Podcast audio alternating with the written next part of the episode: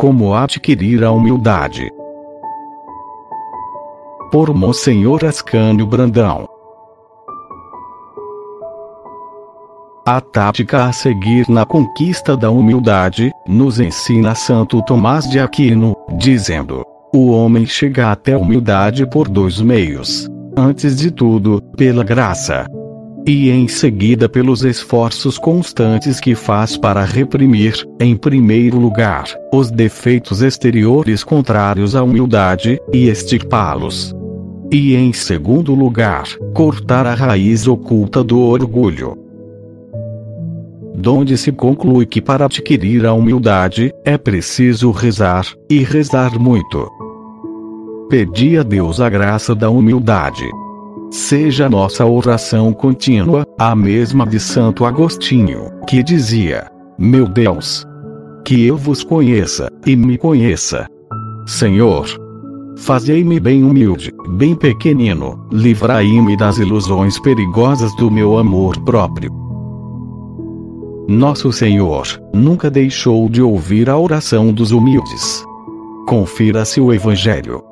O centurião, o cego de Jericó, Madalena, o leproso, a cananeia.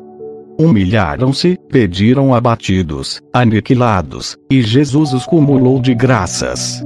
Habituemo-nos à oração da humildade.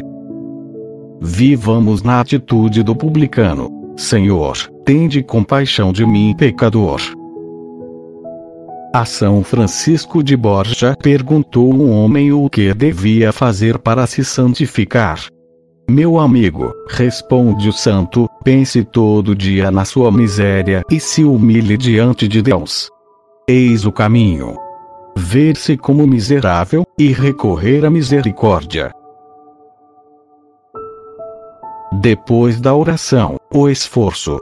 Não basta pedir, é preciso lutar. E que combate terrível é o da conquista da humildade. Lutemos, diz Santo Tomás, para reprimir os defeitos exteriores contra a humildade.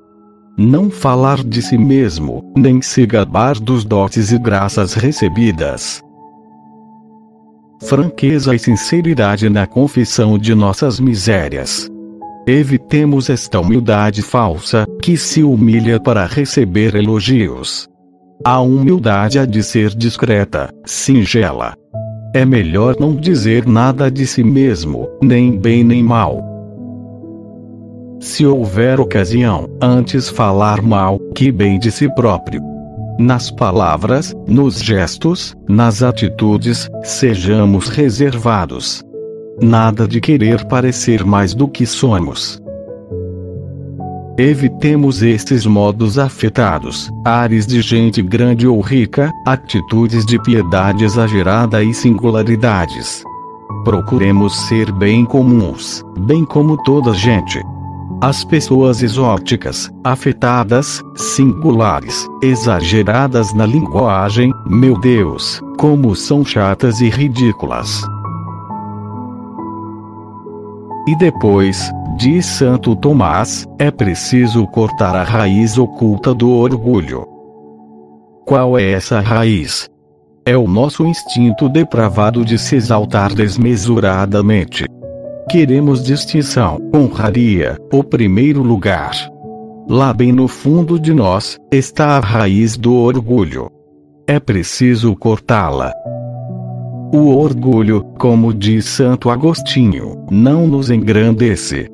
Apenas nos incha. Somos uma bolha de ar. Uma picada de humilhação faz bem, e é necessária, para esvaziá-la de vez em quando. Quando formos humilhados, diz São Bernardo, transformemos a humilhação em humildade. Quer dizer, aproveitemos a humilhação. Existem aqueles que se irritam com a humilhação, aqueles que a sofrem, e aqueles que a aceitam. Os que se irritam são culpados, os que sofrem escapam do pecado, os que aceitam se santificam pois vamos aproveitar o tesouro das humilhações para nossa santificação. Que mina de ouro é a humildade. É preciso ser humilde de coração, sobretudo quando trabalhamos para a glória de Deus. Nos trabalhos apostólicos, é imprescindível tomar cuidado com o amor próprio. Uma grande humildade é necessária, e uma grande força para resistir ao encanto que se acha em converter os corações, e ganhar a confiança das pessoas convertidas. Façamos nosso apostolado humildemente, a graça é um dom do céu. Somos apenas o instrumento da graça junto de nossos irmãos. Atribuir a nós o bem que fazemos às almas é como negar o tratado da graça. Só a graça pode converter. Se encontrares, meu amigo, almas não tocadas pela graça de Deus, verás que nada as pode converter. Oh, como o apóstolo há de ser humilde, se quiser salvar almas. Sem a humildade, seremos vaidosos pregoeiros de nós mesmos, e não de Cristo nosso Senhor. Só a humildade é que converte e salva. O Filho de Deus salvou o mundo, pelo aniquilamento, e nós o quereríamos salvar com uma vã estima dos homens e falsas honras? A alma bem humilde é a pérola do sagrado coração de Jesus.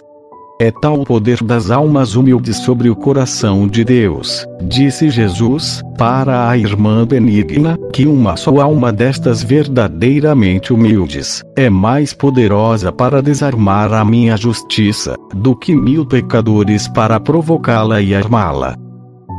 Nestes dias de tanto orgulho satânico a perder as almas, sejamos humildes em espírito de reparação pelo orgulho dos homens. Jesus crucificado seja a nossa grande lição, e nosso remédio eficaz na cura de nosso orgulho. Lutemos contra o nosso terrível amor próprio. Empreguemos a arma da humildade, e sairemos vencedores. Lembremos-nos de que o reino do céu é dos pequeninos e dos humildes.